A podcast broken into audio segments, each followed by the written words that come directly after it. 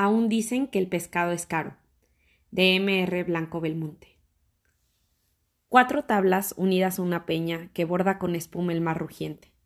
Una red, una barca muy pequeña, y un chiquitín rubillo y sonriente, durmiendo en pobre cuna, compendían el amor de los amores, la dicha, el bienestar y la fortuna de humildes y sencillos pescadores. Cuando entre nubes de zafir y grana despierta el rojo sol con la mañana, por buscar la comida de su hijuelo, entonando dulcísimos cantares, el ave cruza la extensión del cielo, y raudo como el ave el barquichuelo surca las olas de los turbios mares. Cuando mueren del sol los resplandores, cuando el lucero de la tarde brilla, con trémulos fulgores, desgarrando los velos de la bruma, a su nido retorna la avecilla. Y también, como el ave, la barquilla entre montañas de bullente espuma retorna al nido que labró en la orilla.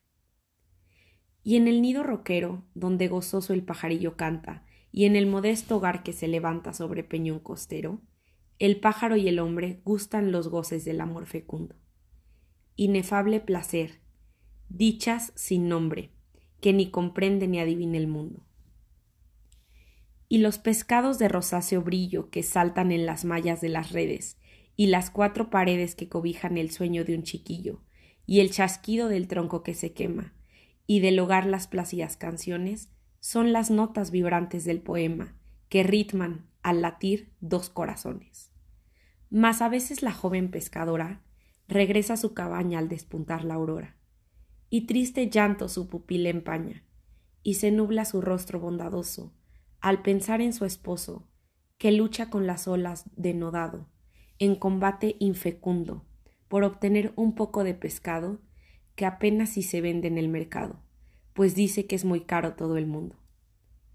Cuando entre nubes de zafir y grana despierta el rojo sol con la mañana, ya no sale a la pesca el barquichuelo, y cuando el astro de la tarde brilla sobre el azul del cielo, ya tampoco retorna la barquilla, cual ave errante de cansado vuelo, buscando el nido que labró en la orilla.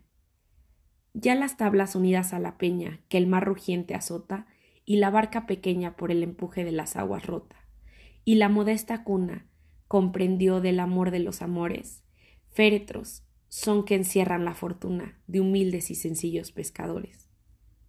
Ya los pescados de rosáceo brillo no bullen en la, en la malla de las redes, ya las cuatro paredes son el lecho de muerte de un chiquillo, que agoniza cual débil pajarillo, falto de pan y dulces afecciones.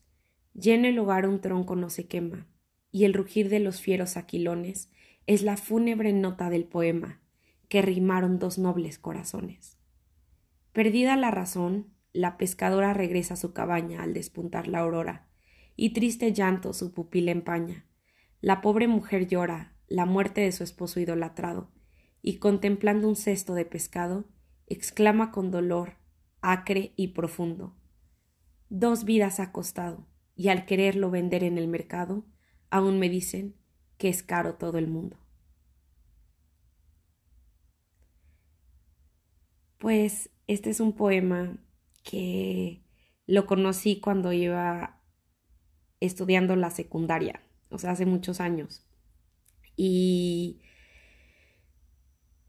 cuando lo declamé, pues la verdad da mucha tristeza pensar en todo lo que significa este poema, el mismo título de Y aún dicen que el pescado es caro es sumamente duro. Ahora que estuve investigando un poquito más para poder grabarles este bonus de Mexicool, eh, resulta que hay una obra, espero poderla visitar pronto y si ustedes ya la conocen, pues wow, qué maravilla y ojalá me cuenten. Hay una obra de Joaquín Sorolla y Bastida que está en el Museo del Prado que se llama así, aún dicen que el pescado es caro. Y bueno, es un cuadro pintado al óleo y en la imagen se ve como uno de los pescadores está muerto y lo están sosteniendo pues unas personas alrededor. Em, significa demasiado, ¿no? En el sentido en el que a veces eh, no somos conscientes de todo el costo que implica el que tengamos, viéndolo así, ¿no? Directamente en nuestras mesas, pues el alimento, ¿no? Todo lo que hay detrás.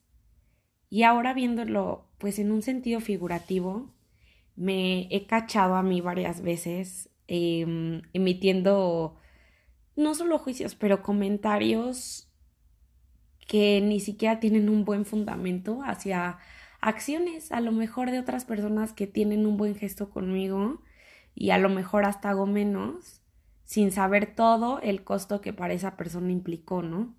Y tan sencillo como nunca sabemos qué tan costoso es un sí, qué tan costoso es un no y pues solo es una invitación a ser un poco más sensibles a todo nuestro alrededor, alrededor, em, para con las personas con las que nos relacionamos.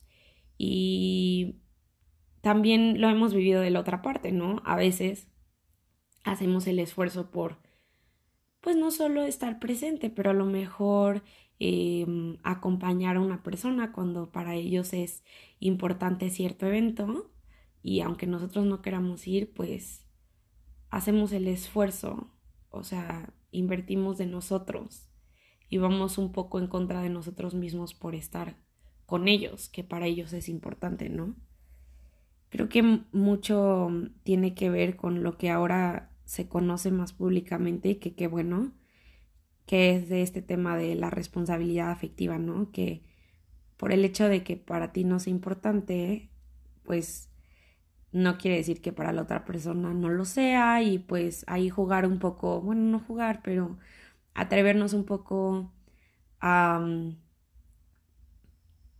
mm, reconocer el esfuerzo que hacemos para participar con los demás en la vida de los demás y también agradecer con esas palabras grandes de un gracias enorme a todas las personas que están en nuestras vidas porque no sabemos todo el costo que hay detrás, así como en este poema eh, en el que la gente pues regatea, ¿no? Con la mano en la cintura de que, uy, está bien caro el pescado, cuando no saben pues que costó en este poema en específico, ¿no? Las dos vidas de esta persona y así diario, ¿no? No sabemos tanto costo, no solo de vida, sino también un costo, pues de no vida, implica para muchos.